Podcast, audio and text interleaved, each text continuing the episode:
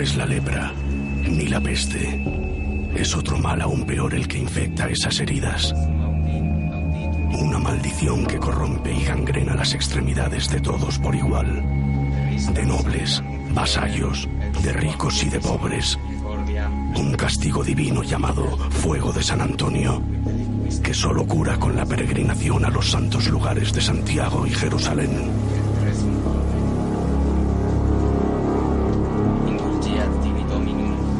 Esa mujer no soportará el largo camino. Para ella ya es demasiado tarde. Recitará mil veces todas las oraciones, abrazará amuletos y acudirá a conjuros y plegarias. Pero el frío intenso y las llagas acabarán consumiendo todo, todo menos su alma.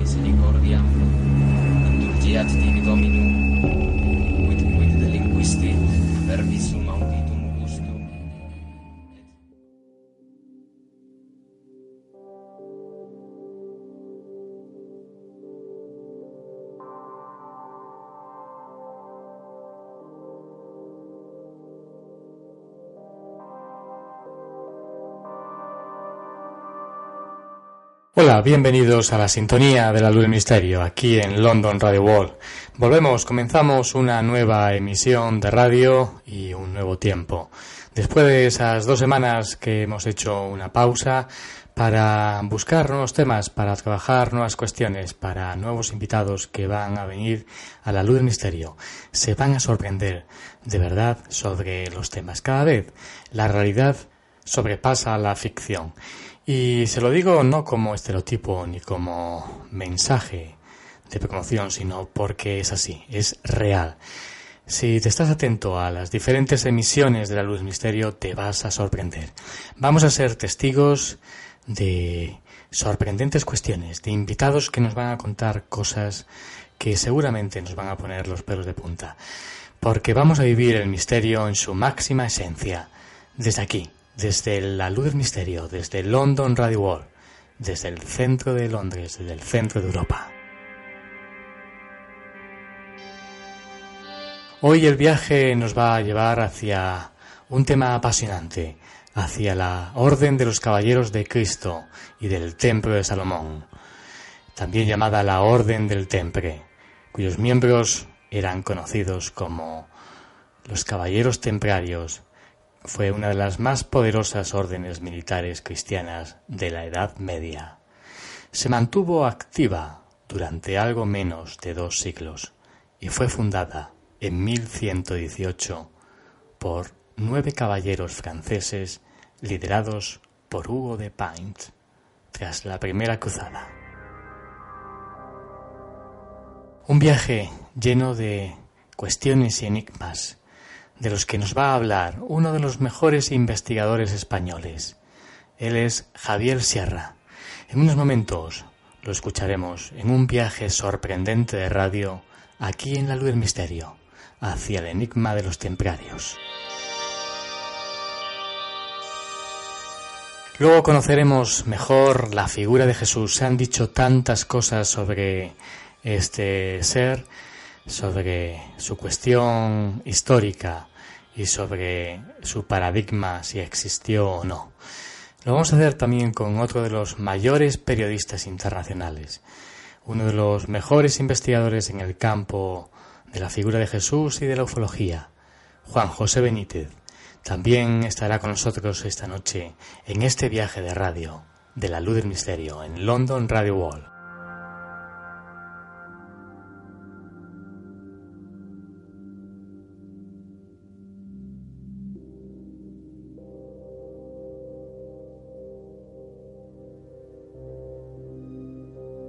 Y para cerrar la emisión de este miércoles, hoy comunicaremos de nuevo con el Perú.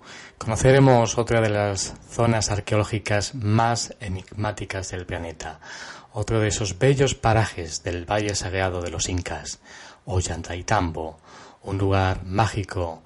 Eh, es un poblado arqueológico incaico, capital del distrito de Ollantaytambo en Urubamba, en el Cuzco, en Perú un lugar fascinante donde nos llevará Diego Blanco hacia este lugar, hacia el conocimiento de los incas.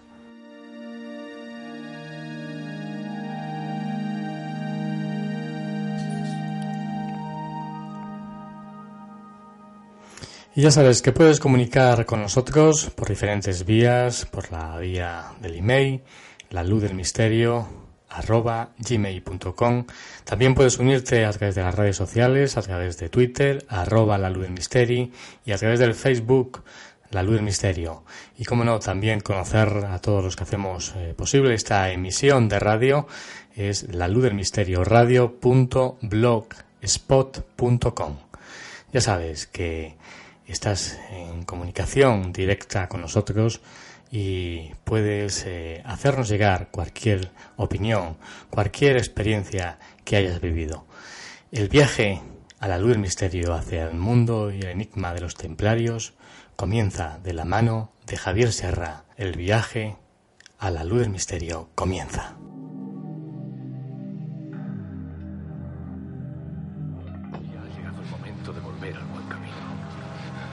Su alma de nuevo ahora ha vuelto a encontrar. Y ahora volverá a sentir la experiencia de la realidad. Esa realidad donde todas las cosas son claras como un cielo sin nubes. Y cuando está limpio el intelecto es igual que un transparente vacío. Sin circunferencia ni centro. Ahora conozcase a sí mismo. Y permanezca en ese estado. Busque esa luz.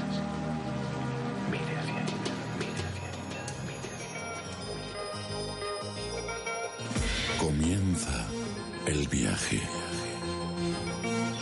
Déjate llevar hacia otros mundos. Hacia el mundo de lo desconocido.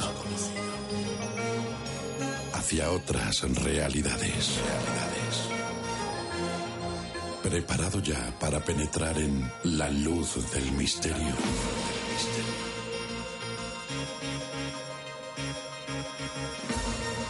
Una idea original dirigida y presentada por Julio Barroso.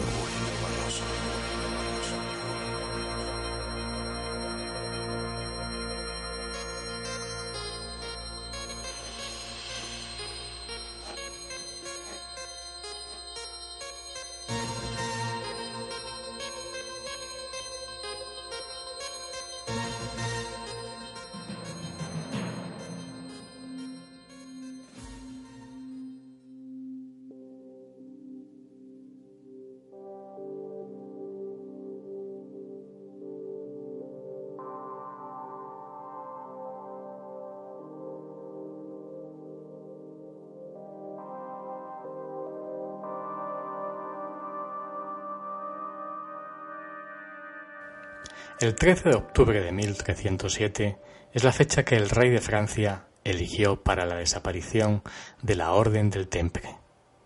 El 13 de octubre del año 2007, 700 años después, renace la Orden del Temple. El 25 de octubre del 2007, el Vaticano publica los documentos del Procesus contra Templarios. El folio de Chinon demuestra que el Papa Clemente V dio la absolución al gran maestre del Temple, Jacques Molay, y a Godofredo de Charnay, permitiéndoles recibir los sacramentos cristianos y ser acompañados de un capellán hasta ser quemados en la hoguera. La historia hace justicia y devuelve a la orden del Temple la grandeza y honorabilidad que se les quiso usurpar con un injusto proceso. Hoy se cumplen más de 700 años de la muerte del último maestre del Temple, Jacques de Molay, quien momentos antes de ser quemado pudo proclamar, pero la orden vivirá para siempre. Cuando le prendieron fuego a la hoguera, Molay emplazó al rey y al papa. Pagarás por la sangre de los inocentes. Felipe, rey blasfemo, y tú, clemente traidor, a tu iglesia. Dios vengará nuestra muerte, y ambos estaréis muertos antes de un año.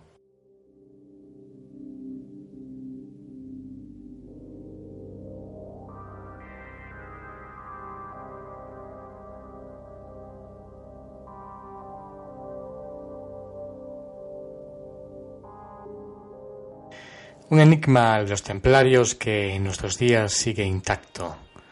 En unos momentos nos encaminamos a descubrir con uno de los mayores periodistas, expertos, investigadores nacionales e internacionales, Javier Sierra.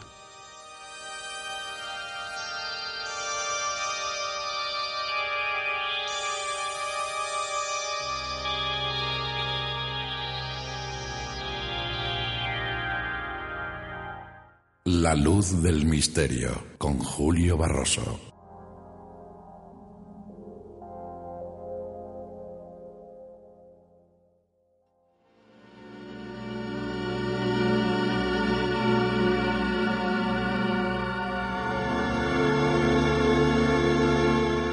Ocúpate de no divulgar de manera sacrílega misterios santos entre todos los misterios comunica las santas verdades solo según una manera santa a hombres santificados por una santa iluminación. Son palabras de Dionisio e Aeropagita. Y el viaje comienza, un viaje que nos va a llevar hacia el mundo mágico de los templarios. Vamos a abrir una puerta, una puerta mágica hacia esa, ese misterio de los templarios que siempre ha rodeado al ser humano. ¿Qué se esconde tras la última puerta? Y con nosotros está esta noche Javier Sierra para vernos de ese misterio que, bueno, entre otros muchos, los cátaros y otros misterios han asolado siempre al ser humano. Pero hoy, esta noche, abrimos una puerta con su ayuda. Buenas noches, Javier. Hola, buenas noches. ¿Qué tal? Muy bien. De nuevo aquí estamos compartiendo una emisión de radio mágica y tras la Dama Azul que ha tenido un tremendo éxito, no sé si está por la tercera o cuarta A puntito de salir ya la, tercera, edición. Sí. sí, lo he estado leyendo por ahí y me parecía sorprendente. Además, yo compartí contigo la presentación que fue una presentación muy, muy mágica. No sé si te seguramente te la han contado. Pues sí, aquel, acto tan sorprendente que preparasteis. Fue un acto muy singular porque se realizó en el Faro de la Moncloa, en, Madrid. Eh, no solamente fue una presentación de un libro, sino que en cierta manera se trató de escenificar también las dotes de levitación de una monja del siglo XVII, eh, con una actriz que hizo los honores allí.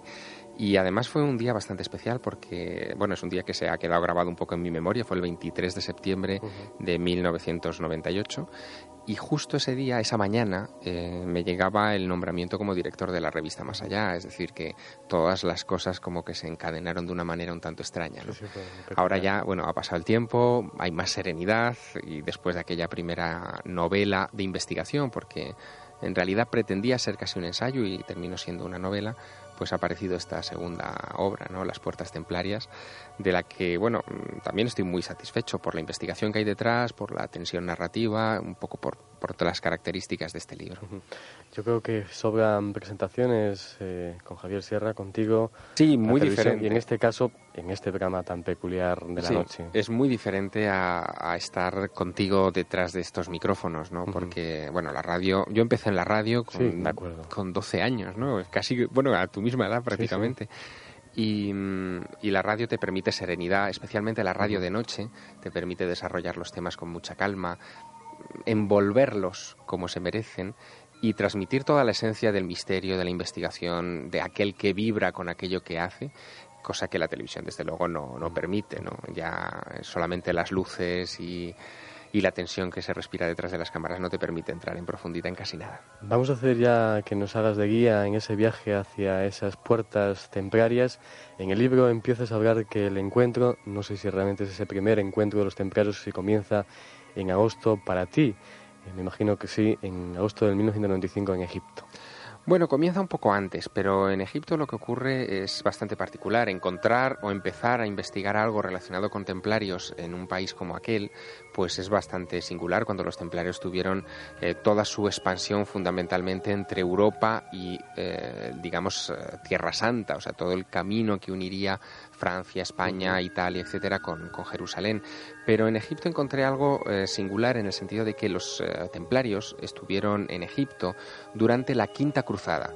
Eh, esa cruzada que pretendía también conquistar Tierra Santa se desvió ligeramente de su objetivo y terminó frente a las murallas de Que es una ciudad en el delta del Nilo, que estuvieron asediando templarios, hospitalarios y teutónicos, las tres grandes órdenes de caballería de la época, durante, durante algunos meses.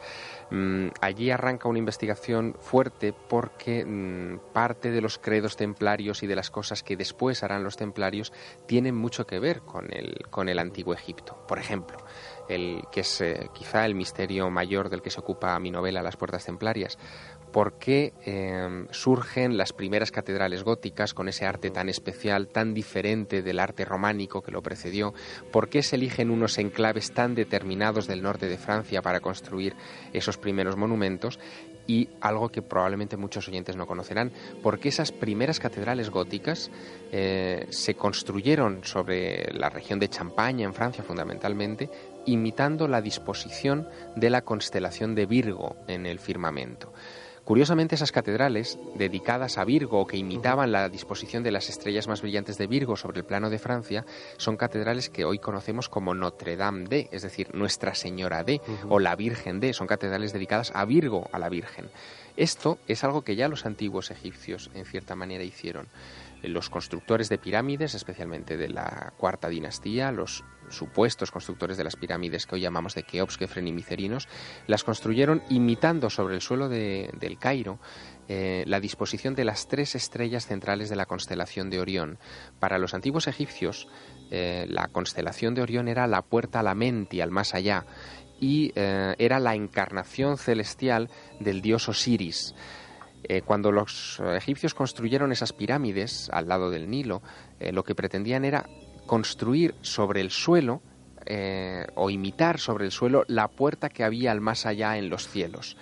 Esa idea de imitación de estrellas con monumentos en la tierra, es lo que parece ser que eh, se imitó con las catedrales góticas en Francia y lo que pudieron haber heredado los templarios, porque se supone que los templarios fueron los que inyectaron el conocimiento para que se construyeran esas catedrales góticas, al menos es una de las hipótesis que se barajan. Hablas de esa planificación realmente que la haces un poco un símil comparando con la egipcia.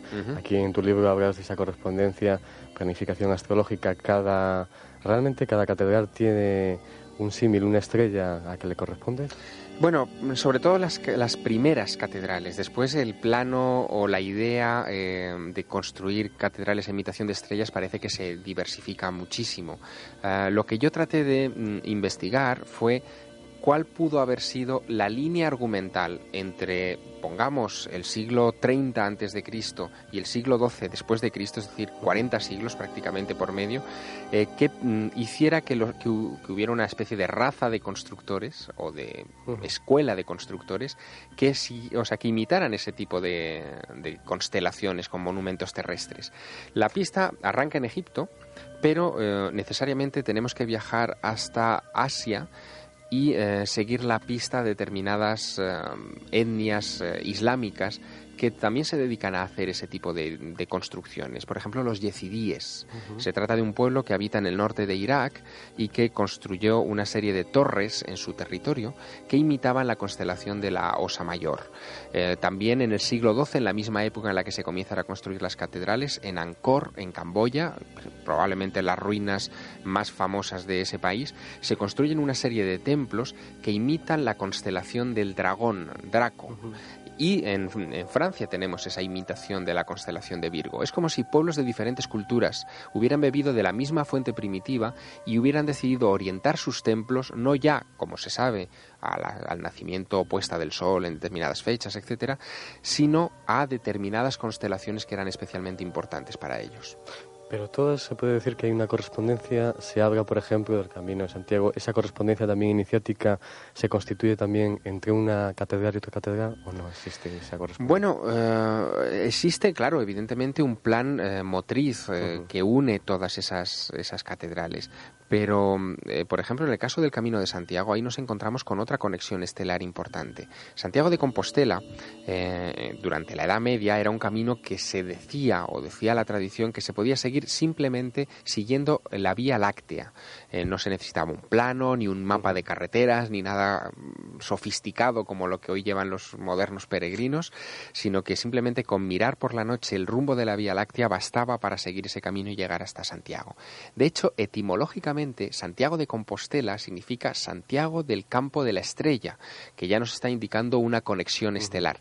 Y hay otro detalle curioso. A lo largo del camino hay varias ciudades, tanto en la zona francesa como en la parte española, que tienen como topónimo algo relacionado con la palabra estrella. La más clásica es Estella en, Navarra, pero eh, hay otras poblaciones que también tienen mucha conexión estelar. Por ejemplo, todas aquellas que tienen topónimos relacionados con la palabra escalera, escalona, escalante, escalada, que remiten al famoso mito de la escalera de Jacob, es decir, del mito en el que Jacob, camino de Arrán, eso lo cuenta la Biblia, observa eh, cómo una escalera de luz cae del cielo y por ella mm, observa, contempla cómo varios ángeles ascienden y descienden. La idea de la escalera de Jacob, del punto de unión entre el cielo y la tierra, sirvió a los antiguos para colocar algunos templos y para colocar o para crear sus escudos de armas en todos esos pueblos de escalada, escalante, escalón, etcétera, que yo mencionaba. El escudo de armas presenta clarísimamente una escalera con dos ángeles alrededor que velan ese punto de contacto entre el cielo y la tierra. Lo que yo creo que hicieron los templarios fue buscar esos puntos de contacto entre el cielo y la tierra y marcarlos con sus propias iglesias, sus propias catedrales o sus propias rutas de peregrinación.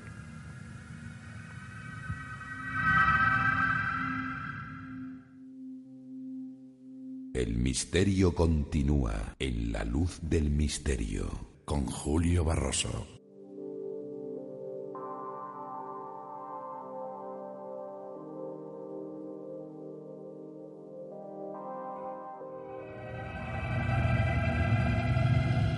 Continúa aquí el viaje, ese viaje peregrinando estos lugares mágicos y de poder. Eh, yo creo que has hecho referencia a Jerusalén, es súper importante para los templarios. Se remonta, según los datos que aparecen en el libro, en el 1125 en Jerusalén. Sí, bueno, Hay la... que hablar de esa referencia para situarnos, lógicamente. Sí, sí, la novela empieza en Jerusalén en 1125, aunque en realidad eh, la orden de los templarios empieza un poquito antes. Habría que situarse, digamos, en, la Francia de 1118, que es un poco en la trastienda de lo que aparece detrás de la trama narrativa de, las puertas templarias. En 1118, el conde Hugo de Champaña, que es uno de los hombres más poderosos de Francia, eh, recluta a nueve caballeros de sus hombres de confianza, incluso de algunas familias nobles locales, y esos nueve hombres los envía a Tierra Santa para mm, una tarea tan difícil para nueve hombres, bueno, casi peregrina, imposible, que era la de proteger los caminos de los peregrinos entre Francia y Jerusalén. Eh, esos nueve hombres llegan a la Jerusalén de 1118, donde está reinando en ese momento Balduino, el rey Balduino, que es el primer rey que asume eh, la corona de Jerusalén, y el rey Balduino les cede misteriosamente el lugar más sagrado de todo Jerusalén, que es el templo de Salomón. Quizá por la recomendación del conde Hugo, pero eso es un misterio histórico. El hecho es que durante varios años esos nueve caballeros, sin mayor ayuda externa, se instalan en ese recinto, comienzan a excavar, encuentran algo, algo que mm, obliga al conde Hugo de Champaña a dejar sus propiedades, su familia, su territorio y viajar eh, hasta Jerusalén precipitadamente en 1125, que es donde arranca la novela. Cuando llega el conde Hugo de Champaña, se reúne con sus nueve hombres, allí han descubierto algo fenomenalmente extraño, que es eh, extraído de su lugar, es decir, del templo de Salomón, y traído en secreto a Francia. ¿Qué pudo haber sido ese algo que se encontró en el templo de Salomón? Bueno, hay hipótesis para, para todos los gustos, pero la que yo defiendo en las puertas templarias como más verosímil es la de que quizá lo que encontraron esos caballeros del temple fue la reliquia más importante que se sepa estuvo en ese recinto en tiempos antiguos, que era el Arca de la Alianza. El Templo de Salomón se construyó para proteger expresamente el Arca de la Alianza y no ya el arca, que al fin y al cabo era un cajón, un cajón de oro, de madera, pero un cajón, sino lo más importante era proteger su contenido. Y lo que contenía el Arca de la Alianza, si nos remitimos a la tradición bíblica, eran las tablas de la ley, es decir, el documento, el pacto, el contrato entre Dios y el pueblo judío eh, que selló esa alianza o primera alianza entre, entre los judíos y, Yahvé. Y la posesión de, esa, de ese documento, de esas tablas, lo que en realidad contienen esas tablas, que, bueno, quien lo quiera saber que se lea el libro, pero quien, eh, quien eh, o sea, la posesión del secreto de esas tablas, que no eran los diez mandamientos, era otra cosa probablemente mucho más, mm, más científica, digamos, es en torno a lo cual orbita toda mi novela. Es eh, muy curioso porque le hace referencia al Arca de la Alianza. Seguramente detrás hay mucho más eh, de lo que se puede hablar. Mucho. Porque, bueno, hay datos, por ejemplo, hasta que hombres como hombres de, del tercer, tercer Reich también estuvo buscando este arca peculiar de alianza. ¿Qué tendría realmente esta arca de alianza? No los veles tampoco no, no, claro. de la novela, pero Sí, es curioso porque muchos hombres sucesores ya también fueron en busca de este Arca de la Alianza. Sí, el Arca de la Alianza es uno de esos objetos eh, extraordinarios, un objeto de poder, el verdadero objeto de poder de la antigüedad, ¿no? Porque era, mm, según la propia Biblia, un objeto no ya que había que proteger, sino incluso del que había que protegerse, porque era un objeto potencialmente peligroso para quien no supiera manejarlo. Se cuenta en la Biblia cómo en algún momento los judíos, eh, bueno, les robaron el arca alguno de sus pueblos enemigos les robó el arca y ese pueblo enemigo tuvo que devolvérsela porque el arca causaba calamidades entre el pueblo que no sabía manejar ese objeto. Por lo tanto, se trata de un objeto que mitológicamente ha estado siempre rodeado de un aura de poder, de un aura de fuerza y es bastante lógico que mucha gente lo persiguiera. Mm, otra cosa es saber si el arca de la alianza realmente llegó a Europa, no llegó a Europa, si se encuentra o no en territorio francés o no pero sí hay eh, varios indicios que bueno permiten apostar en esa dirección. Por ejemplo, una de las cosas curiosas que ocurren después del regreso de los templarios, eh, después de 1125 a Francia y que después ya de haber conseguido ese objeto sagrado del templo de Salomón, es que comienza a hablarse y es la primera vez en la historia que comienza a hablarse del Santo Grial. El Grial es la copa supuestamente que utilizó Jesucristo durante la última cena y eh, también la que supuestamente utilizó José de Arimatea para recoger la sangre del crucificado cuando estaba agonizando en el Monte Calvario. Y digo supuestamente porque mm, ni en la Biblia ni eh, en los libros apócrifos de, anteriores, digamos, al siglo III o IV, se habla nunca del cáliz como algo especial. Es decir, se trata de un objeto más del, inmobiliario de la cena, pero no es una reliquia que nadie busque. Es a partir del siglo XII cuando comienza a hablarse del grial y hay muchas posibilidades de que el grial en realidad se trate de un símbolo, de algo creado por los propios templarios o por gente cercana a ellos para enmascarar la idea de arca de la alianza. ¿Por qué digo esto? El primero que habla de los perdón, del, del grial es un señor llamado Cretien de Troyes. Troyes es la ciudad más importante del condado de Champaña y el lugar de donde nacieron los templarios, es decir, donde estaba el conde Hugo de Champaña y bueno, de ahí nace toda esta historia. Mm, Cretien de Troyes en su, en su poema del Grial no menciona jamás una copa. Él habla de una tabla el grial es una tabla. El segundo que lo menciona, el grial, es Wolfram von Eskenbach, que es un caballero teutónico eh, de una de las órdenes de caballería de aquella época, del siglo XII, y habla de una piedra tabla, piedra, en realidad lo que parecen estar dando a entender las primeras referencias históricas que hablan del grial es del contenido del arca de la alianza, es decir, de esas famosas tablas de la ley. Seguir la pista histórica de todo esto eh, nos llevaría a, una conclusión bastante peculiar y es que el mito del, del grial eh, que en muchas partes de la Europa medieval primera eh, era considerado como eh, el grial era como la prueba de la segunda alianza, de la alianza cristiana, no con los judíos, sino con los cristianos, en realidad lo que estaba enmascarando es el objeto principal de la primera alianza. Yo quería un poco situarme Sé que la, el Arca de Alianza es importante y lo resaltas mucho en las puertas templarias, pero hay muchos mitos sobre esos caballeros de los templarios, quiénes eran, cómo eran, y esa esencia primogénita de esas órdenes caballerescas. ¿Realmente cuáles eran realmente esas esencias que debemos tener en cuenta para hacernos una idea? Los templarios eran una orden bastante particular porque eran mitad guerreros y mitad monjes, no era una orden estrictamente de caballería como podían ser los hospitalarios o los teutónicos, no eran solamente guerreros, tenían también esa parcela sacra. Em, su organización era una organización, como tal organización religiosa, eh, bastante estricta en cuestiones, por ejemplo, como las relaciones eh, sexuales o las relaciones entre ellos, etcétera. Había una jerarquía muy marcada y eh, todo ello bajo la protección de uno de los grandes hombres del medievo europeo, que fue San Bernardo de Claraval. Bernardo de Claraval escribe un documento que hasta hoy es el documento clave para entender la filosofía de los templarios, que es el elogio de la nueva milicia templaria una especie de normas o de mm, estatutos de la orden, donde se especifica cómo deben administrarse, cómo funcionan, cuáles son sus propiedades, si poseen o no poseen algo, si es la orden la que lo posee o no, etcétera. Y les convierten esos estatutos en una especie de Estado dentro del Estado. No pagan impuestos, están fuera del control de la Iglesia y eh, de la monarquía y mm, establecen encomiendas, castillos, fortalezas prácticamente en toda Europa y especialmente en el camino hasta Tierra Santa.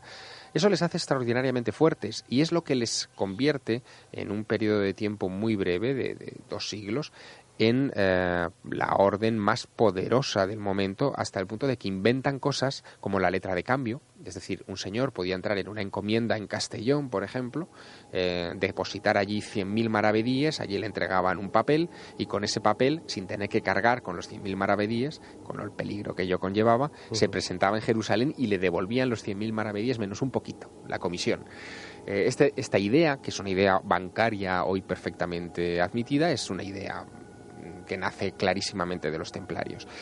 Y esta gente em, al final eh, suscita todo tipo de envidias y de problemas y llega a, a un desenlace trágico. En 1307 el, rey Felipe el Hermoso eh, ordena un viernes 13, de ahí la idea del viernes 13 como fecha fatídica, curiosamente, ordena un viernes 13 que se desmantele la orden, que se incauten sus bienes y que se detenga a sus líderes. Eh, allí el líder del, del, movimiento, el gran maestre Jacques de Molay, es eh, arrestado, procesado y unos años después es quemado públicamente junto a la iglesia de Notre Dame de París, acusado de herejía una acusación bastante particular, porque decían que veneraban a una extraña cabeza, eh, que iban contra los preceptos de la, de la fe cristiana en muchos aspectos, que obligaban a sus neófitos a abjurar del, crucifijo, o por ejemplo se les acusaba de que mantenían relaciones eh, homosexuales entre, entre ellos. Probablemente ninguna de esas acusaciones fuera cierta, eh, aunque hubiera un pozo de realidad tras algunas de ellas, por ejemplo el mito de que adoraban una cabeza, a muchos han tratado de explicar ese mito del Baphomet de, mil maneras. Y la manera más seductora de todas es que quizá lo que veneraban era eh, un objeto que desapareció en Edesa, en el camino hacia Tierra Santa, unos siglos antes, que era el mandilión. El mandilión era la cara de Cristo colocada sobre una, sobre una tela y que quizá desplegada podía ser la famosa sábana santa de Turín. ¿no? En fin, como, ve, como ves, los entresijos de este tema nos podrían llevar muy, muy lejos.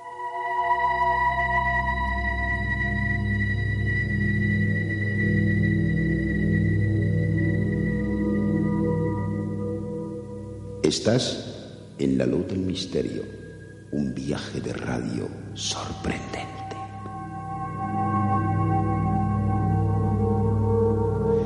Este viaje de radio sorprendente, yo no sé si eh, estás un poco desmitificando un poco cuestiones, porque yo siempre he pensado que los templarios, no sé si me lo confirmarás, les ha interesado el aspecto esotérico, pero siempre constituía, o para mí esa visión la tenía, un aspecto muy simbólico. Eran caballeros, el símbolo, por ejemplo, de la espada me simbolizaba pues esa la espada de la voluntad, una simbología que en la Edad Media para mí me parecía muy importante, constituía una serie de valores que estaban detrás solapados con una serie de simbolismos muy peculiares y que a través de los cuentos iniciáticos, de las leyendas, nos estaban dando a conocer.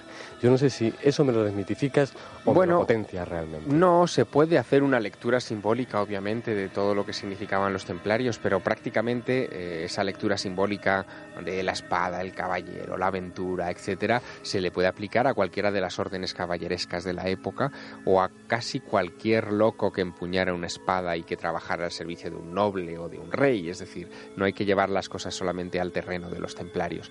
Quien quiera ver símbolos en la orden de los templarios los puede ver, pero yo me he atenido un poco más a la investigación histórica, ¿no? a tratar de desbrozar precisamente esos símbolos que tiene el hombre del siglo XX para interpretar el pasado e ir un poco al, fondo de la, de la, cuestión. En el caso de la, de la Orden Templaria, ah, por ejemplo, se le ha implicado mucho como eh, la auspiciadora, en cierta manera, por ejemplo, de las cartas del tarot. Es decir, que las cartas del tarot hubieran podido servir a los templarios para transmitir una serie de, símbolos o de doctrinas en ese fajo de, cartas, en ese, ese, fajo de láminas, eh, donde podrían contar cosas que no podían contar abiertamente porque caía sobre ellos enseguida el peso de la herejía. Pero esto es y no es cierto en el sentido de que probablemente no fueron los templarios los inventores o los diseñadores del tarot, sino que muy probablemente... atrás en Egipcio también sí, se habla... Claro, no, pero eso es la parte mítica. Cuidado, y ahí, ahí vamos a llegar. Eh, muy probablemente quienes diseñaron el fajo de cartas del tarot primigenio fueron los cátaros. Los cátaros es otra herejía, eh, fundamentalmente del sur de Francia, contemporáneos a los, a los propios eh, templarios en muchos aspectos, y que defendían una serie de doctrinas que hoy llamaríamos gnósticas. La doctrina gnóstica, bueno, sería muy difícil, muy largo de, explicar aquí, pero se puede resumir en un concepto, en el concepto de que para llegar a Dios no es necesario tener un intermediario. Claro, eso iba mm, en contra clarísimamente de la Iglesia establecida como, poder, y por lo tanto los gnósticos, los cátaros, eran fundamentalmente rebeldes, eh, porque no se atenían a los mandados de la Iglesia. Pero los primeros gnósticos en realidad surgen en Egipto. Eh, en el siglo III más o menos existió una gran comunidad de gnósticos en Egipto. Los primeros cristianos arrancan de la zona de Alejandría en el Mediterráneo y de ahí se extienden a, todo, a toda Europa. Alejandría era la Nueva York de la época, por lo tanto tampoco esto es muy inusual. Y cuando realmente empezamos a conocer la esencia de los gnósticos es eh, a partir de 1945 con el descubrimiento de una serie de textos sagrados llamados los Evangelios gnósticos de Nag Hammadi en Luxor, muy cerca de Luxor, en Egipto, eh, donde se habla de estas doctrinas extrañas. Y qué curioso, en todos esos textos de Nag Hammadi, y aquí volvemos al principio de nuestra charla, Julio, eh, se habla de una misteriosa secta que, que, ellos llaman la organización, que buscaba la imitación sobre suelo de los lugares espirituales del cielo. Es decir, ya en, la, en el siglo III había, o sea, se aludía a esta organización como un grupo que buscaba construir sobre la tierra cosas a imitación de lo que había en el cielo. Y esto es una idea que no es gnóstica, es anterior a los gnósticos, como hemos visto con los constructores de pirámides, y ahí enlaza con ese mito eh, que está muy extendido en Europa, que es el mito de Hermes, lo que tú decías antes de Hermes Trismegisto. Hermes Trismegisto es la manera griega de llamar a un dios importantísimo del panteón egipcio, que es el dios Tot. El dios Tot es el dios con cabeza de babuino, con el pico largo, aquel del pico largo que tiene en su mano una pluma, es el dios de la sabiduría por excelencia. Y aquí los oyentes establecerán una relación interesante. El dios Tot se dice que entregó a la humanidad una serie de tablas con conocimientos de todos los secretos que había en el cielo y en la tierra, que esas tablas las depositó en el antiguo Egipto para que la custodiaran unos pocos y que esas tablas se descubrirían llegado el momento oportuno para, eh, digamos, provocar un renacimiento de la sabiduría, de la espiritualidad y de la, eh, digamos, ciencia eh, humana. Pues bien, esas tablas se perdieron pero durante el Renacimiento se habló mucho de las tablas de Hermes como fuente de inspiración. ¿Dónde fueron a parar esas tablas? Qué curioso que también los eh, hebreos hablaran de tablas y que esas tablas las protegieran en una caja y, las guardaran como su mayor secreto. Hay tablas por todas partes, tablas entregadas por dioses. Ahí es donde está la conexión más fascinante de todo este problema y la línea argumental fundamental de mi novela, Las Puertas Templarias. Mm, sorprendente el misterio. Yo realmente, hablando de constructores, me hago la idea de tantos constructores en la humanidad que fueron, sí, pues, los egipcios, los cátaros, eh, los templarios, los masones, todos podían tener una línea también argumental coincidente, es decir, una relación. Pues en cierta manera sí, eh, no todos, evidentemente habrá algunos que no. Sobre todo el conocimiento, claro. el conocimiento, el bagaje cultural que ellos iban arrastrando, creo que iban acumulando y dejándolos a, otros, a otras comunidades. Sí, la cuestión es eh, saber si efectivamente existió esa línea, digamos, de transmisión del conocimiento desde el antiguo Egipto hasta nuestros días. Yo creo que esa línea ha existido. Y te cuento, durante la investigación para esta novela, para las Puertas Templarias, me tropecé con un texto antiguo que eh, se llama Picatrix. Es un libro de magia escrito en España por un, um, un árabe llamado Abu Maslama. Lo escribió en Córdoba a finales del siglo XI, primeros del siglo XII. Y se trata de un tratado de magia eh, donde se enseña al lector a fabricar talismanes.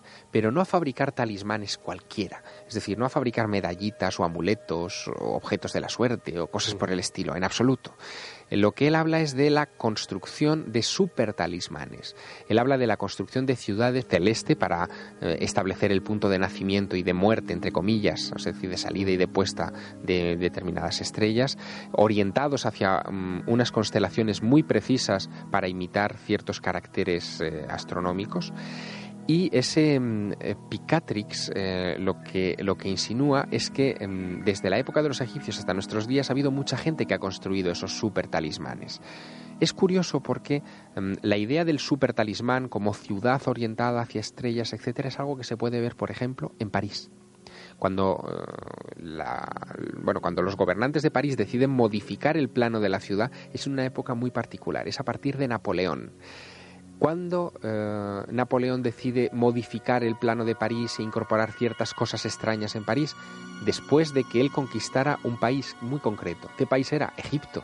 Egipto es el primer país que conquista Napoleón, está fuera de todas las rutas políticas geoestratégicas de la época, se va a conquistar un país que está en la esquina del Mediterráneo y que teóricamente no tiene ninguna importancia, y a su regreso a París, eh, en el escudo de armas de la ciudad, incluye una barca con una diosa Isis sentada que está hoy en el plano de, en el escudo de París y con una estrella de cinco puntas encima que representaba para los antiguos la estrella Sirio y orientó la ciudad de París modificando sus calles, sus avenidas, etcétera, de acuerdo a los mismos preceptos que aparecen en ese texto del Picatrix del siglo XII. Las conexiones son pasmosas, asombrosas. Lo que quiere decir eso es que no solamente se detuvo ese afán imitador de estrellas en el siglo XII, sino que llegó al siglo XIX con Napoleón y muy probablemente ha podido llegar hasta nuestros días a través de otras obras. Por ejemplo, ya si nos ponemos a especular un poco, por ejemplo, la, perdón, la catedral, la pirámide de cristal que está en el Museo del Louvre de París, se construyó en época Mitterrand, pero eh, cuando el arquitecto original del Louvre, del Palacio del Louvre, diseñó ese, ese palacio, él ya pensó en colocar allí una pirámide. La pirámide tiene los mismos ángulos que la gran pirámide de Giza en Egipto, y si se prolonga una línea recta desde, la, desde esa pirámide, vamos a llegar a la Plaza de la Concordia, un obelisco, uno de los dos obeliscos que flanqueaban la entrada al templo de Luxor. Es como si hubieran querido marcar la ciudad con objetos talismánicos, con objetos egipcios. Eh, ¿Sabe Dios mm, creyendo en qué? Porque ahí es donde tendríamos que profundizar. ¿En qué creían esa gente para hacer estas cosas? Bueno, en ello estoy, ¿no? Porque las puertas templarias lo que ha abierto es la investigación de, de ese sendero y ya casi estoy empezando a preparar una, tercera novela, ¿no? en este caso, eh, que recoja esa, esa información. Hay una peculiaridad y es que contando las cosas en forma de novela hay mucha más gente que accede a ellas. Y eso es una, un buen sabor que yo descubrí con la Dama Azul y que, bueno, quiero seguir, desde luego, poniendo en marcha.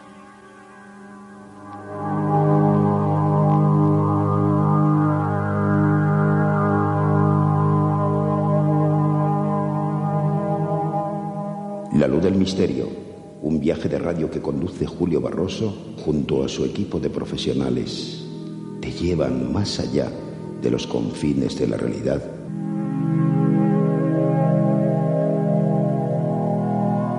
Y ya para finalizar esta puerta que hemos abierto hacia el mundo de los templarios, yo quiero terminar con unas palabras que quiero que, me cuentes porque eso que lo que estabas comentando en, en tu libro aparece, comentas que un día, si las puertas se abren, como así lo esperas y la providencia te lo permite, ojalá que a todos, esta historia terminada de contarse. Así historia, ¿cuál es? ¿Cuál puede ser? Tú seguramente tienes mucha intuición. ¿Cuál puede ser el atisbo, la esquina que puedas mostrarnos en la noche, en la luz del misterio, que podemos encontrarnos. Bueno, del conocimiento, ese conocimiento que todo el mundo está dando interés. Es eh, resumido en una frase, es la búsqueda de las huellas de los dioses. Es decir, la búsqueda de esa información que un día se nos fue entregada, lo cuentan todas las tradiciones, y que en un momento determinado perdimos. Es un poco la búsqueda de nuestros orígenes. Yo ya, para terminar, creo que no se puede inevitablemente hacer una invitación que hagan también a través de la lectura esa guía que abre en la puerta de la lectura, las puertas templarias de Javier Sierra, que se esconde tras la última puerta de la editorial Martínez Roca. Yo creo que es inevitable, que también es mágico recorrer las páginas de un libro como es este. Muchas gracias. Pues nada, nos vamos a encontrar en la noche en otra ocasión. Gracias por compartir esta mágica emisión de radio. Hasta pronto. Un saludo, hasta otra.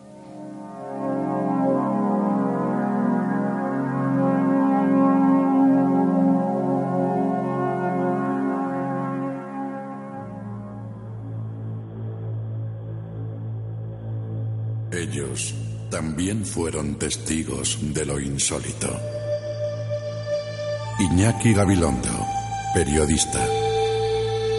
Yo vi un ovni, íbamos en un avión, íbamos a China, el primer avión, un montón de periodistas, pero un montón de periodistas.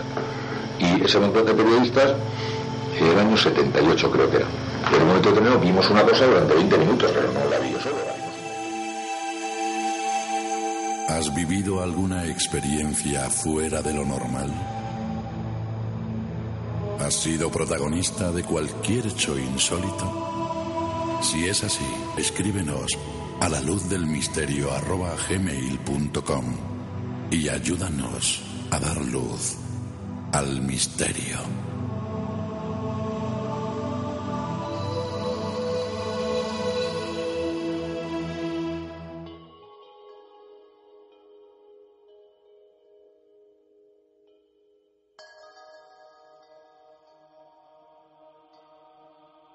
El misterio continúa en la luz del misterio con Julio Barroso.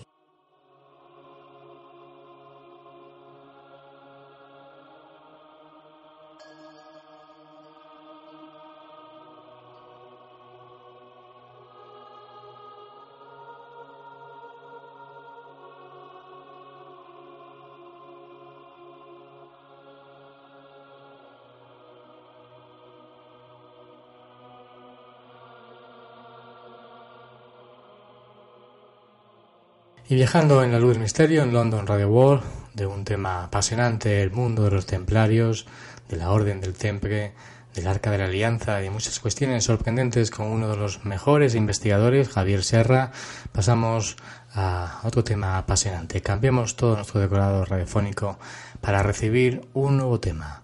Eh, ¿Existió Jesús? ¿Quién fue Jesús? Ese enigmático personaje que realmente eh, sabemos muy poco de él. Con la ayuda de Juan José Benítez nos va a ayudar a descubrir mejor la figura de este apasionante ser.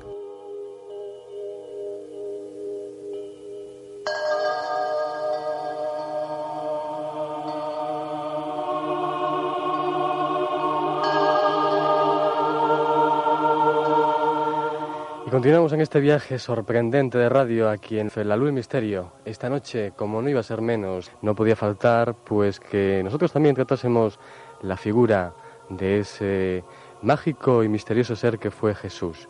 Con nosotros está al otro lado uno de los expertos mayores en España, yo creo que en el mundo. Ha escrito seis libros sobre este peculiar personaje. Buenas noches, Juanjo. Muy buenas noches, Julio. ¿Qué tal? Muy bien. Nos vemos a encontrar en las ondas, ya reencontré hace ya años que nos conocimos en Cáceres, en mi tierra también mágica, no sé si fue en el año 96, quiero recordar. Acabas de llegar de Chile, anteriormente me parece que estuviste presentándolo en Brasil, ¿no? Efectivamente, sí, llevo un año bastante agitado, sí. Y bueno, y Argelia, y Estados Unidos, y en fin, no sé cuántos sitios. El caballo de Troya 6, Hermón, ¿qué cuenta? Porque no sé si lo habéis contado todo en el quinto. En el 6... Bueno, en el Caballo de Troya 6, que lleva por título Hermón, pues lo que se hace es una continuación de lo que yo me propuse hace ya 16 años, cuando apareció el primer caballo, que es contar la vida de Jesús de Nazaret casi como lo hubiera contado un periodista, paso a paso eh, en Hermón lo que se cuenta fundamentalmente, entre otras muchas cosas, porque hay más de 1.500 datos históricos, técnicos, científicos, etcétera, lo que se cuenta fundamentalmente es el tiempo en el que Jesús de Nazaret asciende, en mi opinión, eh, según mis noticias, a la montaña sagrada, al monte Hermón, que está en la frontera actual de Israel con el Líbano y eh, durante un tiempo, aproximadamente dos meses, eh, Jesús tiene un retiro en el que toma conciencia definitivamente de su divinidad. Eh, este aspecto, la toma de conciencia, digamos, plena de quién es Él, de quién es definitivamente, de su verdadero origen, es lo que, digamos, constituye el, espíritu del libro, el centro, el corazón del libro, eh, con una serie de, circunstancias, de hechos, en fin, que prefiero no, no, no adelantarte ahora, que constituyen pues una parte muy importante para conocer y comprender mejor lo que va a ocurrir después, es decir, en la vida de predicación, en lo que todos llamamos como la vida pública. Es lo que tú decías cuando estábamos preparando la entrevista esta mañana, esos momentos preliminares a la vida pública de Jesús que realmente nunca se han contado y que había lagunas bastante grandes en eso, ¿no? En esa cuestión. Sí, la verdad es que los evangelios canónicos y los evangelistas pues dejar mucho que desear porque hay, aparte de una gran manipulación, eh, hay lagunas, como tú dices muy bien, que son terribles. Es decir, uno no sabe qué hizo Jesús de Nazaret antes de esos tres años de vida de predicación. Eh, y la verdad es que yo creo que hizo muchísimas cosas, porque era un hombre muy inquieto, un hombre muy curioso y un hombre con muchos planes, con, mucha, muchas ganas de vivir.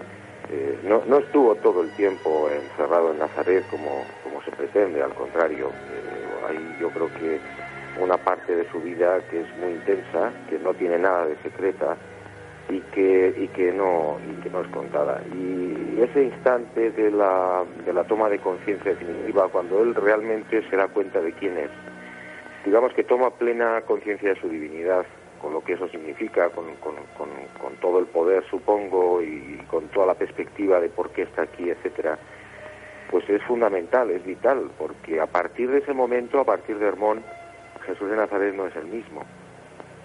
Y por eso, pues la verdad es que es lamentable, muy lamentable que los evangelistas no se preocuparan más que de lo último, es decir, desde la última parte de su vida, casi, no tres años, cuatro años casi, pero que no son nada al lado de la, de la intensa vida de este hombre con mayúsculas que, que abarca, pues fíjate, casi muere con 36 años.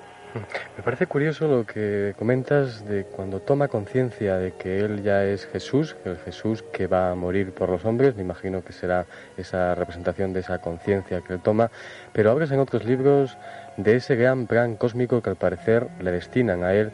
Yo no sé si en el nacimiento, imagino no, pero en el desarrollo de su vida, él mm, no reconoce mm, hasta ese momento tal vez de que él pertenecía a un gran plan que tú comentas con ese término, por ejemplo, en los astronautas de Yahvé. ¿Qué, mm, ¿Cómo ves eso realmente? Bueno, yo, yo lo encuentro ahora casi lógico y, absolutamente natural que él no tuviera conciencia de lo que de quién era y de lo que iba a hacer por una razón muy sencilla. Pero él se dejó llevar, ¿no?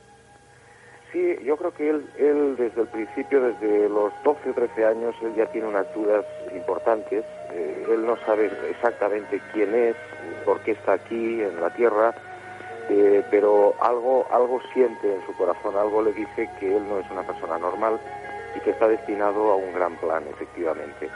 Pero yo creo que es natural y normal que él no tuviera memoria hasta el momento en en fin, casi con 31 años en Hermón, pues él se da cuenta o recibe su, auténtica naturaleza, porque si hubiera sido así, de haber sido consciente de su divinidad desde el principio, yo creo que, creo, creo que Jesús hubiera sido pues, una persona, no sé, descafeinada, es decir, que ninguna de sus acciones, ninguno de sus pensamientos hubiera sido normal. Eh, no porque él no quisiera, sino porque la propia naturaleza humana y la propia naturaleza divina conjuntamente se lo hubieran impedido. Es decir, eh, imagínate lo que hubiera sido de cualquiera de nosotros si al nacer tenemos conciencia plena de cuál va a ser no ya nuestro origen y nuestro destino, sino toda nuestra vida en un solo segundo, ¿no? No es necesario hasta el momento, yo creo. Como puede, puede ser la explicación, por ejemplo, de la reencarnación de las anteriores vidas. No necesitamos saber qué nos ocurrió en anteriores vidas porque el bagaje ya lo tenemos ya implícito nosotros, ¿no? Puede ser esa un poco la explicación, ¿no? Hasta el momento idóneo, él no sabe que es, también tiene una parte divina. Y además yo creo que él eh, voluntariamente como, digamos, como creador, como Dios, él probablemente se autolimita, es decir, él establece unas condiciones para nacer aquí que, que son, entre otras, no recordar hasta el momento oportuno. Y, eso lo cumple, claro, lo cumple. Pero él yo creo que antes de encarnarse él sabía perfectamente todo lo que iba a ocurrir y todo lo que iba a hacer. Comentas en el libro, por ejemplo, el de Los Canutos de Yahvé, hay algo muy curioso porque al parecer dices en uno de los títulos que bueno, era una delicadísima misión toda la que estaba preparándose con Jesús, pero que algo falló. ¿Cuál fue eso que falló tal vez?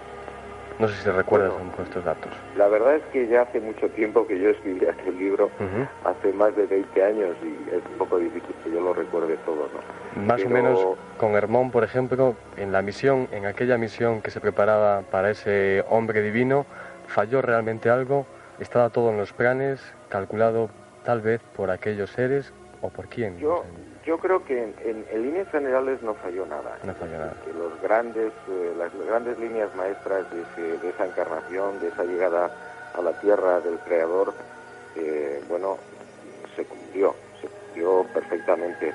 Eh, yo lo que creo es que antes de los proyectos o de los planes o de la materialización de los planes para la encarnación de Jesús de Nazaret, en fin, yo creo que ocuparon bastantes siglos antes de esto hubo un invento, probablemente pues, unos 200, 300, 500 años antes de Moisés, eh, para intentar ver si podía cuajar en otro pueblo diferente al de Israel, que sería el egipcio, si podía cuajar plan como el que se había preparado también, luego salió adelante con el pueblo hebreo.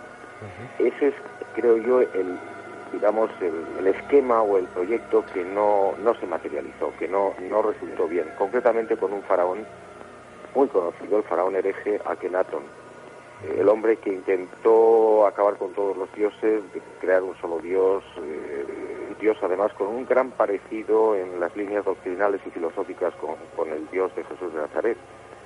Pero eso sí falló, eso yo creo que salió mal. ¿Y esta delicadísima misión, eh, por quién podía estar orquestada? Tal vez por el posible nombre de Yahvé, por este ser tan curioso y tan misterioso. No, yo creo que Yahvé cumplió, cumplió su trabajo. Mira, yo y órdenes de otro, de otro supuesto mando, ¿no? Sí, con todos mis respetos para las personas que lógicamente creen en Yahvé como Dios, yo con todos mis respetos creo que no era Dios no podía ser Dios, era alguien que trabajaba para la divinidad, eso, eso es posible, pero yo no creo que pudiera ser Dios porque Dios es otra cosa. Yo al menos la imagen que tengo de ese gran padre, del, Dios, eh, el número uno, del que, en fin, Jesús de Nazaret pues se encarga de, anunciar constantemente en su vida, yo tengo otra imagen, creo que, ya ve, eh, si uno va a la Biblia, y hace un repaso se dará cuenta de que directa o indirectamente Yahvé provoca la muerte de más de 300.000 personas, incluyendo muchos niños. Y esto para mí no es un Dios, para mí es alguien que trabaja para la divinidad y que en un momento determinado tiene que hacer determinadas cosas. Pero eso no significa que Yahvé sea Dios, por lo menos para mí.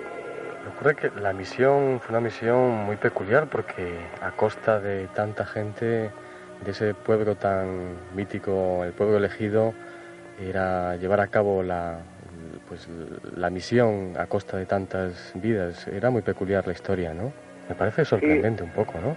Es muy sorprendente, es eh, muy poco divina, entre comillas, porque como te digo, pues eh, no sé, que para que se establezca un pueblo elegido en una tierra que no es la suya, tengan que pasar por las armas, como te digo, a más de 300.000 personas, injustamente además, porque muchos de ellos eran sus legítimos dueños y legítimos propietarios de esas tierras. Entonces, los que llegaban allí eran invasores.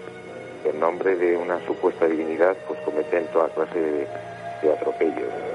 Eh, pero bueno, yo supongo que el trabajo y la misión era esa y tenían que hacerlo así. Y aunque hay cosas que yo, la verdad, no comprendo muy bien, pues en fin, acepto que probablemente ese era el trabajo, esa era la misión, o parte de la misión. Ahí está, yo creo que si estaba hecha sería por algo.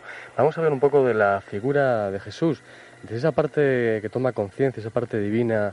¿Dónde crees tú, bueno, que eh, ese estaba el superhombre? Porque se ha tratado de analizar mucho la figura de Jesús después cuando él estaba en el camino con la cruz, recorriendo hasta llegar para que fuese crucificado, se hablaba de un superhombre. ¿Es totalmente cierto también esta versión? ¿Podría ser esa parte divina también un superhombre? Hombre, no sé. Jesús de Nazaret en el fondo es un gran misterio, ¿no? Eh, conocemos muy poco de él y bueno, lo que hacemos es sospechar muchas cosas, pero la certeza, certeza absoluta tenemos pocas.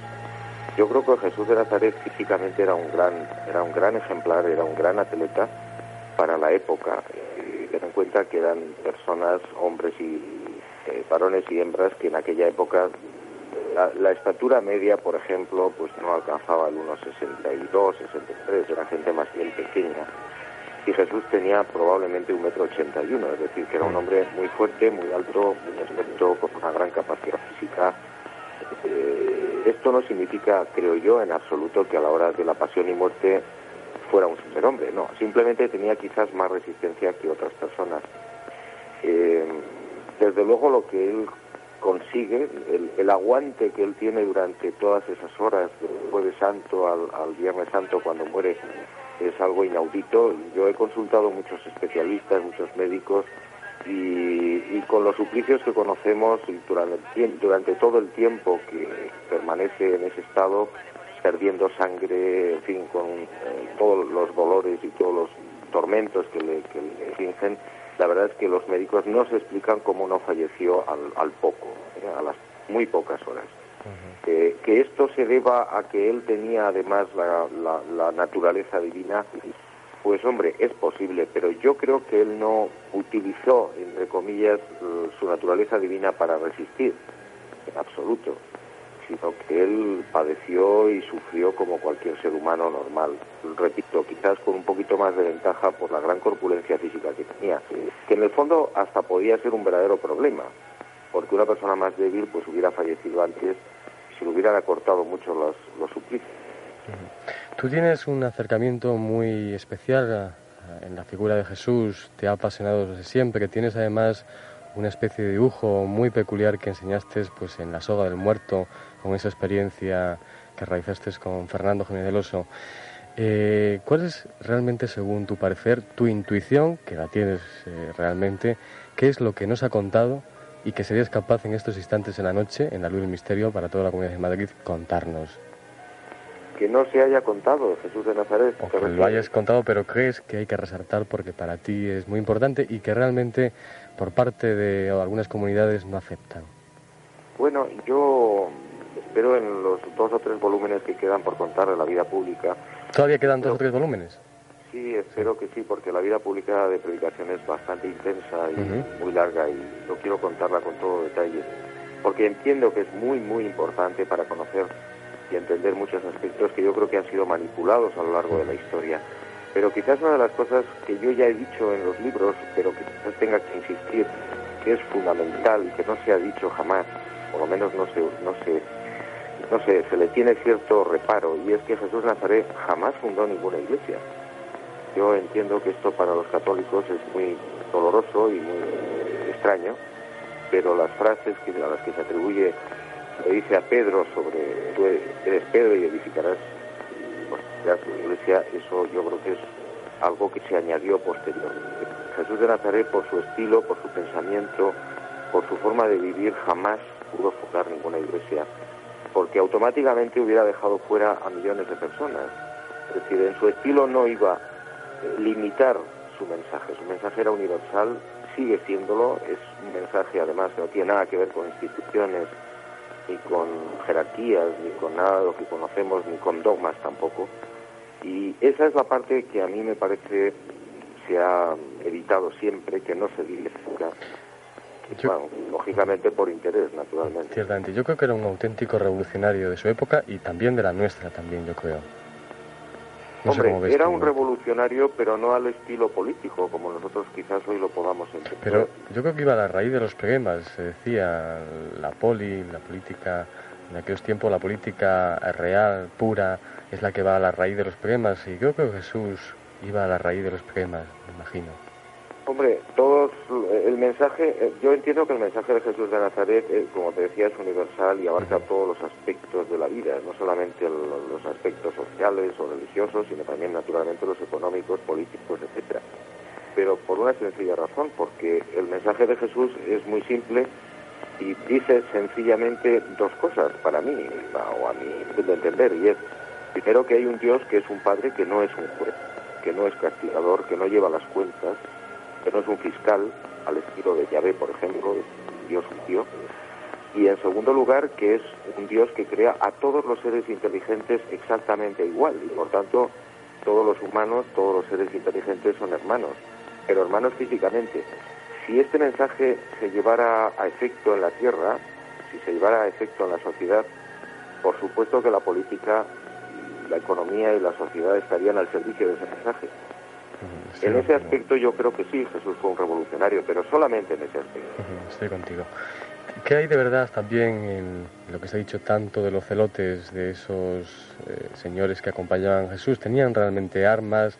¿Defendían a capa y espada? ¿O hay algo también de mito en todo este hecho? No, los celotas eran, era un grupo extremista eh, que, bueno, en aquel momento, en aquella Judea, provincia de Roma, pues estaban en guerra contra el, contra el invasor, en este caso contra los romanos.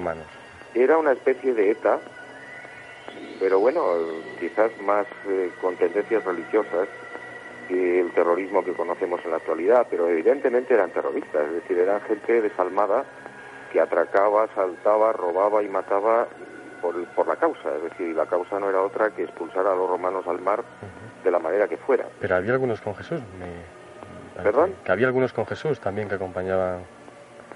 bueno, había un sí, había un apóstol, Simón, Simón el Celota, que había sido, al parecer, había sido miembro o, simpatizante o partidario o colaborador, no sabemos muy bien, de este grupo extremista. Eh, lo que pasa es que, bueno, a partir de que él se une a Jesús, eh, aunque él parece ser que seguía comulgando, sí, seguía comulgando con las mismas ideas de políticas y revolucionarias de echar a los romanos fuera del país, yo creo que él al final cambia. Él cambia, se da cuenta de que el mensaje de Jesús no tiene nada que ver con eso y, él deja, él deja las armas. Aunque durante todo el periodo de la vida pública, como sabes, muchos de los discípulos, muchos de los apóstoles iban armados. Ya para terminar, quería preguntarte, estamos en casi, bueno, no sé si definirlo, hay gente que define que estamos en el siglo XXI o en el siglo XX, da lo mismo, en el año 2000. ¿Hacia dónde en estos momentos te lleva a ti y en general, si nos englobas, esa madre nodriza que tanto denominas tú al destino o a ese algo tan maravilloso que nos guía hacia lo que sea? ¿Dónde crees tú en este año 2000 el tema ovni en general o en general la, el ser humano, cómo se lleva a dejar llevar por esa nave navegarización, ¿dónde nos va a llevar? Pues mira, yo soy muy optimista, Julio. Yo creo que el mundo tiene un gran futuro, aunque a veces lo veamos muy negro porque no entendemos muchas cosas y sobre todo porque somos muy jóvenes. Es decir, esta humanidad, si la comparas con la edad de la Tierra, que tiene 4.500 millones de años, pues apenas tiene cuatro minutos de existencia y la verdad es que eso es muy poco, es casi menos que, un bebé, ¿no? Y, bueno, lo que hay que tener es un poco de tranquilidad, de paciencia, de seguir trabajando y de hacer, intentar hacer las cosas lo mejor posible. Y dentro de algún tiempo, no mucho quizás, yo creo que el mundo habrá empezado ya a madurar. bueno, pues muchos de los problemas que ahora parecen salvables, pues eh, serán historia, ¿no? Yo creo que hay que ser muy optimista en ese aspecto.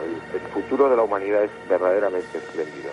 Estoy contigo, yo creo que hay que tener optimismo y paciencia porque tal vez obtendremos muchas respuestas en nuestras vidas, yo creo, a tantas respuestas que esperábamos a nivel individual, porque yo creo que ya a nivel colectivo se han dado cosas, pero a nivel individual va a haber respuestas a cada uno de nosotros, ¿no? Yo creo que sí, la cuestión es, eh, bueno, tener un poco de sentido común, de sensatez y como tú decías muy bien, de paciencia. Eh, hay que cambiar a la gente antes que cambiar a la sociedad hay que cambiar individualmente a las personas y por lo menos que cada persona vea o, se, sienta cuál es su destino. Su destino es muy sencillo, el destino de cada persona sencillamente es vivir. Vivir intensamente, por una razón, porque después no hay otra oportunidad, creo yo, de tener un cuerpo como este.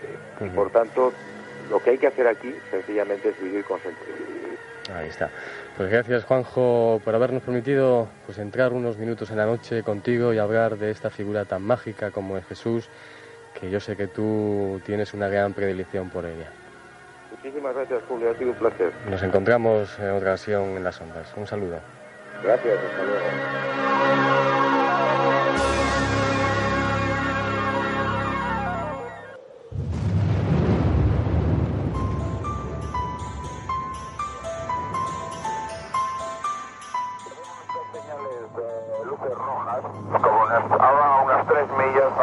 De nuestra posición. Aproximadamente a la misma altura. Afirmativo lo tenemos cada vez más cerca. Barcelona, está de 297, he incrementado el rate de ascenso, a través de 280 y el tráfico este sube mucho más rápido que nosotros y se acerca cada vez más. De acuerdo, ¿desea que llamemos a algún interceptor de la defensa? Si es posible, sí, información, porque el tráfico está menos de media milla y ahora mismo ha bajado un montón, ha bajado, ahora debe estar unos 3.000 pies por debajo de nosotros.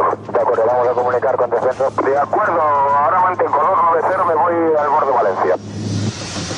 Ha llegado una nueva era en la radio. Podrás vivir el misterio en su máxima esencia. En la luz del misterio con Julio Barroso. ¿Estás preparado?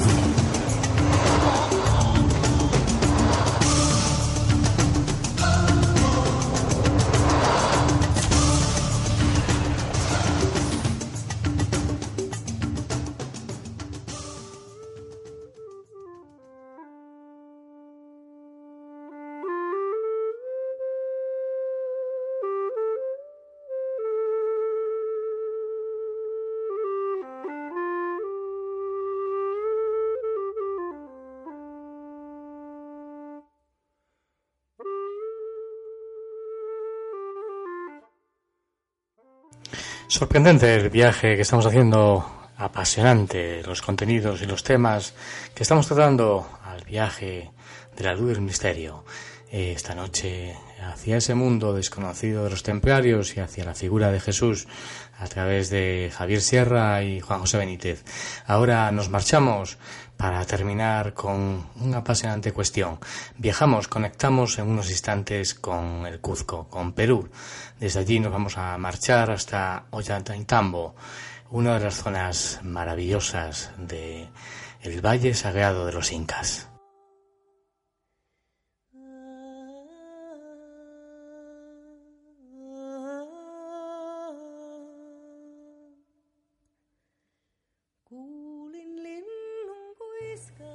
Y desde la luz del misterio, aquí en London Radio World, desde el centro de Londres, comunicamos, en unos momentos conectamos con Diego Blanco, experto y guía turístico. Eh, con él nos va a llevar hacia el Valle Sagrado de los Incas.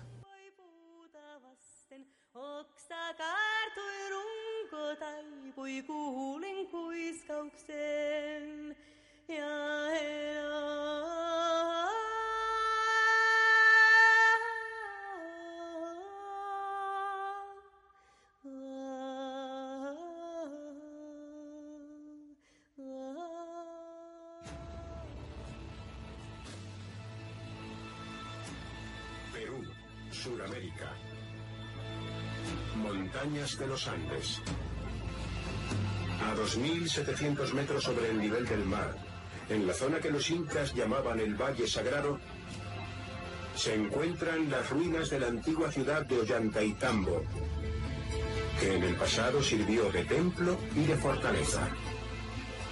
La mayoría de los historiadores afirman que el emperador inca Pachacutec construyó Ollantaytambo hacia el 1440 después de Cristo. Sin embargo, algunos creen que Ollantaytambo fue construida sobre las ruinas de una ciudad mucho más antigua, una cuyos orígenes todavía son un misterio.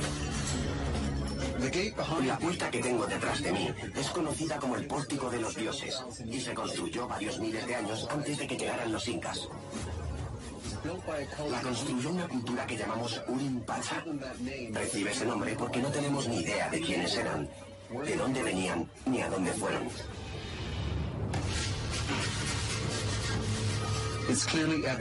Es evidente que las partes más antiguas de Yantaitambo datan de al menos 12.000 años, si no más. Por las investigaciones que tengo el honor de servir, esto lo ha hecho una civilización denominada Arak. Arak equivale en idioma muy antiguo a lo que se conoce del hebreo como Adán o primera humanidad. ¿Cómo fueron capaces los primeros humanos de llevar a cabo tan impresionante trabajo con enormes bloques de piedra encajados con tanta precisión? ¿Cómo pudieron construir acueductos y sistemas de riego que siguen utilizándose en la actualidad? cómo movieron esas colosales piedras de granito que pesan más de 50 toneladas. Ollantaytambo es una fortaleza creada por las montañas. Es famosa especialmente por el increíble tamaño de las piedras que se usaron en su construcción. Sobre todo aquellas que se encuentran en el nivel más alto, en el punto más alto de la montaña. Concretamente hay seis colocadas en línea que transportaron desde otra montaña, donde se encuentra la cantera. Está al otro lado del llano, al otro lado del río, en la cima de otra montaña. Y, por supuesto, el mayor misterio es no solo cómo las cortaron, sino cómo las subieron a esta montaña.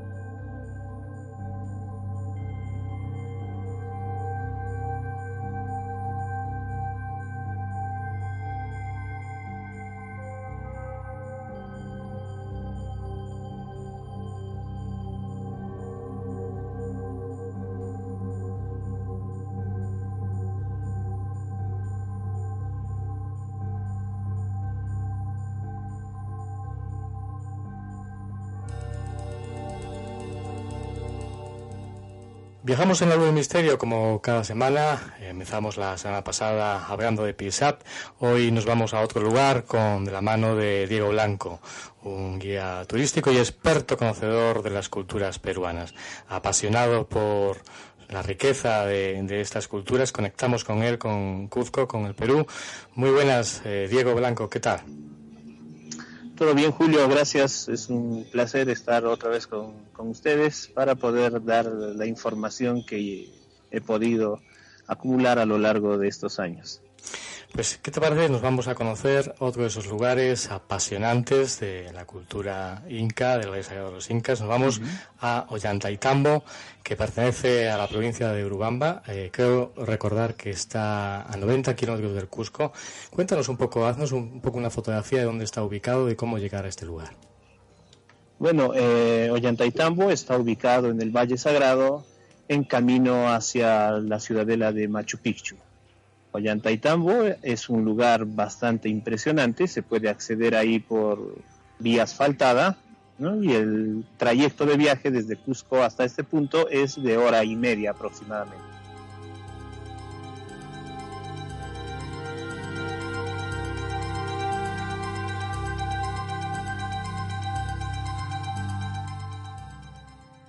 Parece ser que, yo no sé si tengo bien los datos, eh, Pachacuté ordenó construir este lugar como centro ceremonial, ¿es así? O, tal vez no estoy en lo cierto. Bien, estás en lo cierto porque de acuerdo a la historia, a las crónicas, Pachacútec fue el que mandó a edificar eh, este lugar que eh, Ollantaytambo es una ciudadela inca, ¿no? Se le conoce de esta manera porque la planificación urbanística que existe actualmente en este lugar es netamente inca. Todas las construcciones, la parte urbana que alberga este poblado, eh, todavía se mantiene conservada. Yo creo que es una de las zonas arqueológicas más prodigiosas de las que yo he visto, la más interesante porque tiene ahí, yo creo que tiene muchos mm, misterios, eh, sobre todo lo que tú hablabas, la maravillosa arquitectura del antiguo imperio inca, las fortalezas, las piedras tremendas moles. Bueno, tú nos contabas algunas historias de cómo fueron trasladadas esas piedras mm. y yo creo que es apasionante conocer esa historia. Así es, bien. El lugar más importante de Ollantaytambo se ubica en el sector religioso. Cabe mencionar que Ollantaytambo está dividido en tres partes. La zona agrícola, la zona urbana y la zona religiosa. Las construcciones más imponentes se ubican en el sector religioso. En este sector religioso eh, podemos encontrar el llamado Templo del Sol. Es la construcción más imponente, más impresionante que existe ya que en este lugar se encuentra la evidencia arqueológica de un muro ciclópeo o megalítico, bloques que llegan a pesar entre 120 y 140 toneladas. Y el tipo de piedra con la que está construido este muro es el granito rosa. Así que el granito, como todos sabemos, es una de las piedras más duras que existen.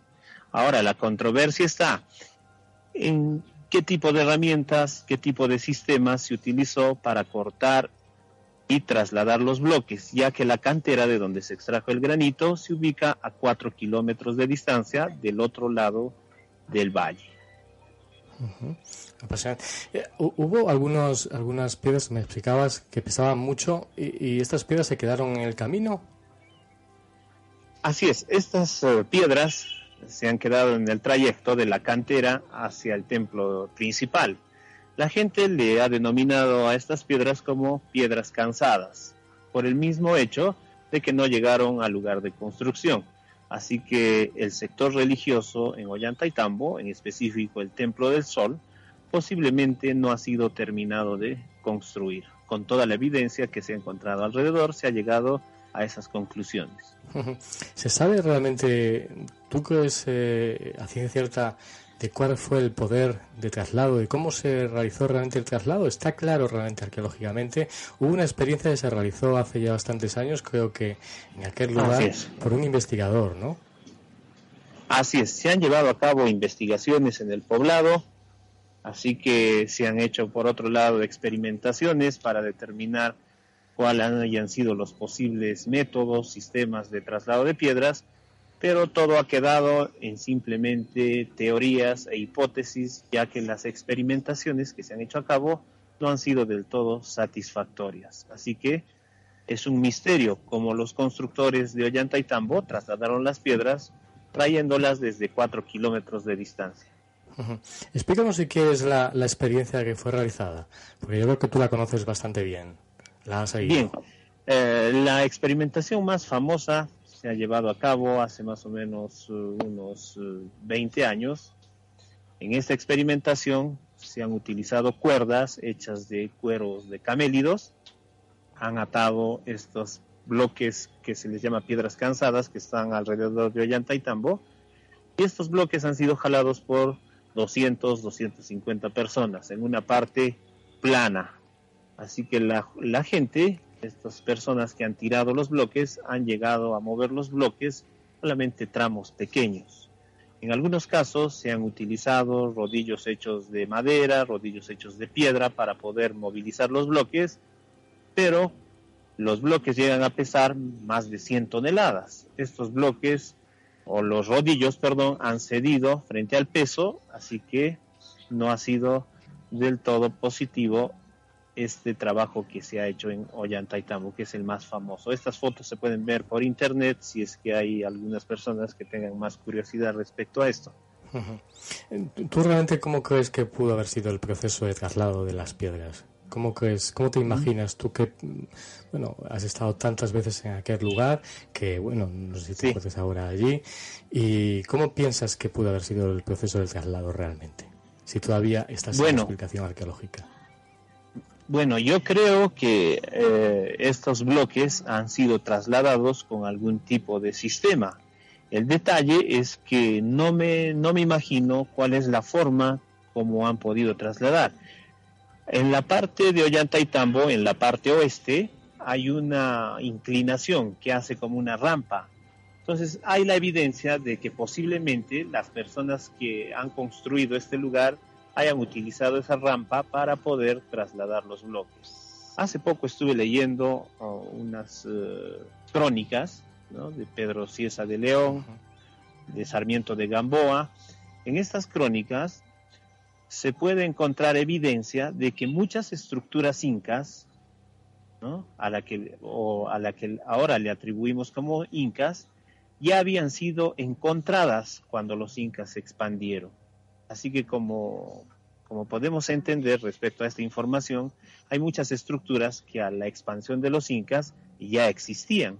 Posiblemente este lugar, este templo que tiene esta estructura megalítica, ya existía a la, cuando los incas se expandieron y llegaron al territorio de Ollantaytambo. Cuando, cuando me dices esto, ¿qué tratas de decir realmente? ¿Que es mucho anterior, muchísimo anterior ah. a los incas?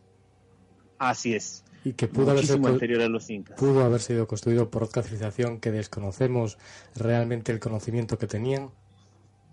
Así es. puede ser que haya habido otra cultura, algunos relacionan esto con el Atlántida, ¿verdad?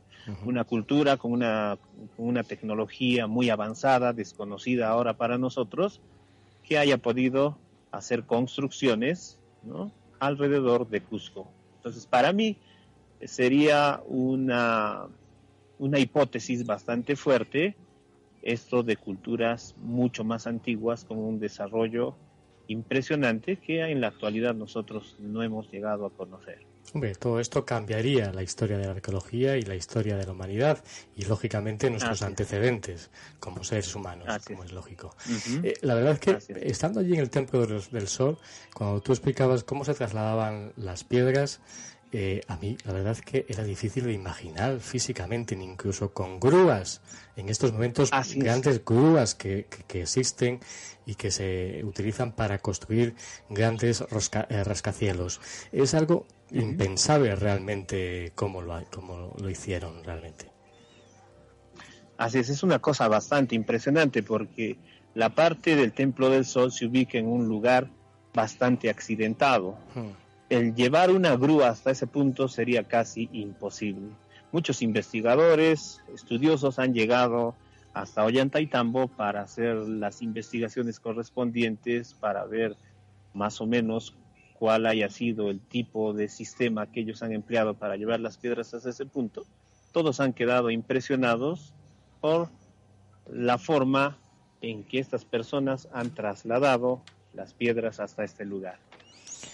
La verdad es que es apasionante. Invitamos a todos los oyentes que nos siguen, no solo desde Europa, aquí en el Reino Unido, en España, sino también, bueno, también lógicamente en muchas partes de Sudamérica y Centroamérica, si no han estado en Cuzco y en este lugar, yo creo que es motivo obligado para ir antes de marcharse de este mundo físico. Onyataitambo, eh, que está pues a 90 kilómetros de, del Cuzco. Eh, Diego Blanco, te lo agradezco enormemente que nos hayas guiado de nuevo a este lugar. Eh, ¿cómo, ¿Cómo podemos, nunca te lo he preguntado, pero cómo podemos eh, ponernos en contacto contigo si alguien quiere ponerse en contacto contigo para conocer más o que a lo mejor, bueno, le lleves a, a este, a estos lugares tan impresionantes del Valle Sagrado de los Incas? ¿Tienes alguna este, página web? Eh, ¿Hay algún lugar de contacto a través de las redes sociales? Bueno, en el Facebook me pueden buscar como Diego Mars, ahí me van a ubicar y yo les puedo dar todas las facilidades y brindar también todos mis conocimientos para poder conocer un poco más acerca de la cultura inca, acerca de los misterios que aquí todavía no se han desvelado. Perfecto. Pues te lo agradecemos, Diego Blanco. Gracias por habernos llevado a este eh, punto, este encuentro del Valle Sagrado de los Incas. Nos escuchamos la próxima semana. Bien, muchísimas gracias a ustedes y hasta la próxima.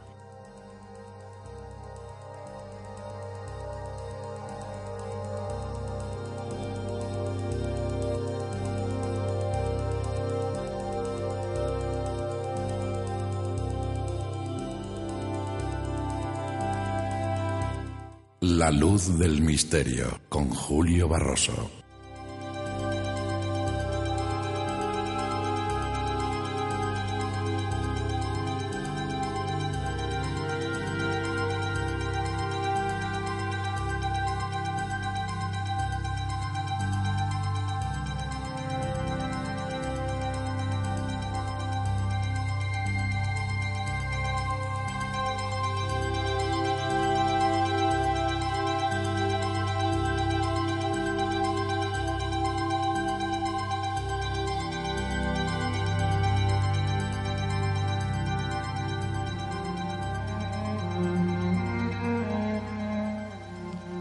Una ninfa embozada en las sombras, un endriago capitán de nubes, un gnomo que se columpia en tus sueños, un espectro difuminado por el humo de la vela, vela marinera de fragata incendiada.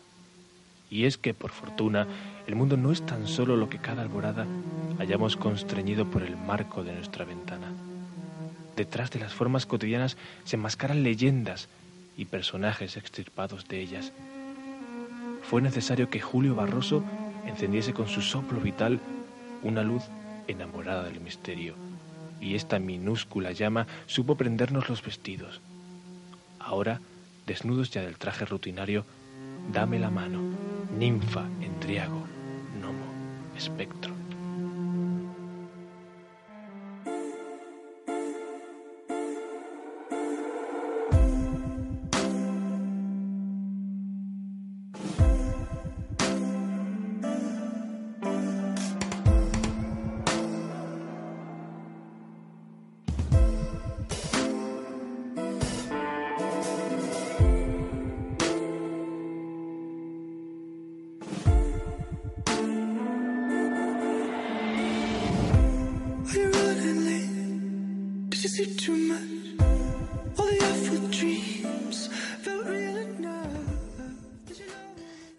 Esta emisión única de radio La Luz Misterio desde London Radio Wall. Terminamos con la banda sonora de la última película titulada God's History, una especial historia de un fantasma. Y terminamos, como digo, esta emisión, pero solamente por hoy, miércoles. Llegaremos la próxima semana con más temas apasionantes.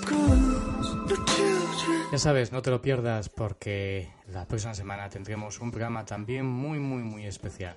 Conectaremos con Quito, con uno de los mejores investigadores ufólogos de la ciudad de Quito, en Ecuador, y allí nos hablará de una experiencia sobrecogedora de un supuesto ser que hizo un contacto diplomático con una embajada con la Embajada de Ecuador en Lima. Será sorprendente escuchar el caso. Pues nada, solo me queda, me resta desearte buenos días, buenas tardes o buenas noches donde te encuentres. Saludos desde la luz del misterio, desde London Radio Wall. Un abrazo y que pases una mágica semana.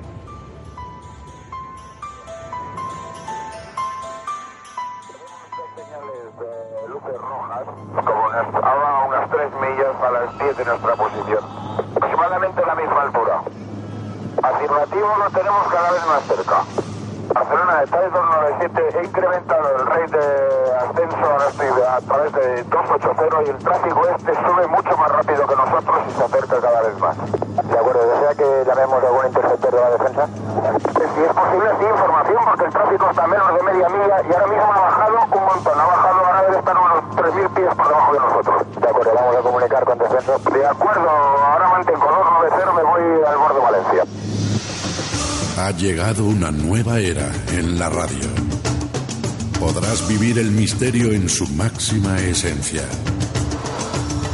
En la luz del misterio con Julio Barroso.